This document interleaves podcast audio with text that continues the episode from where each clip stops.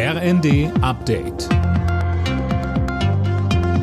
Stündlich neu. Auf den Punkt informiert. Ich bin Daniel Stuckenberg. Guten Morgen.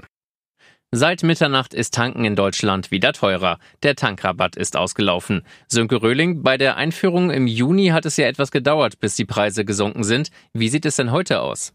Ja, da haben die Ölkonzerne nicht lang gefackelt, da wird kräftig abkassiert. Von gestern auf heute sind die Preise für den Liter Super von etwa 1,75 auf 2,18 Euro gestiegen, beim Diesel von 1,90 auf 2,18 Euro. Das ist ein Plus von 43 Cent bei Benzin und von 28 Cent beim Diesel, also teils doppelt so viel, wie der Tankrabatt überhaupt ausgemacht hat.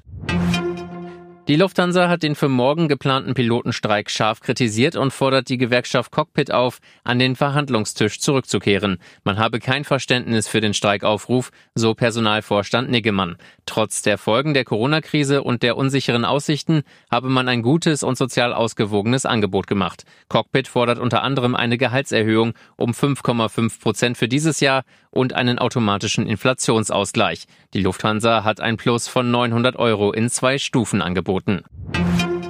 Durch bessere Bedingungen soll dem Fachkräftemangel in der Pflege begegnet werden. Von heute an müssen ambulante Altenpflegedienste nach Tarif bzw. entsprechend bezahlen. Sozialverbände und Patientenschützer fürchten, dass die zusätzlichen Kosten auf die zu Pflegenden übertragen werden. Der Vorsitzende der Stiftung Patientenschutz, Eugen Brüsch. Die Pflegebedürftigen müssen alles das, was obendrauf kommt, und das ist jetzt gerade aktuell sehr viel aus der eigenen Tasche zahlen. Praktisch bedeutet das, wir machen die Menschen erst arm und dann als Lebensleistung am Ende noch zum Sozialhilfeempfänger. Das ist zutiefst deprimierend. Bei den US Open haben die Doppelspieler Kevin Krawitz und Andreas Mies ihr Auftaktspiel gewonnen. Gegen die US-Amerikaner McDonald und Jaren gewannen die beiden glatt in zwei Sätzen. Ebenfalls weiter ist Tim Pütz mit seinem Doppelpartner Michael Venus. Im Einzel spielt heute Abend Jule Niemeyer um den Einzug in Runde 3.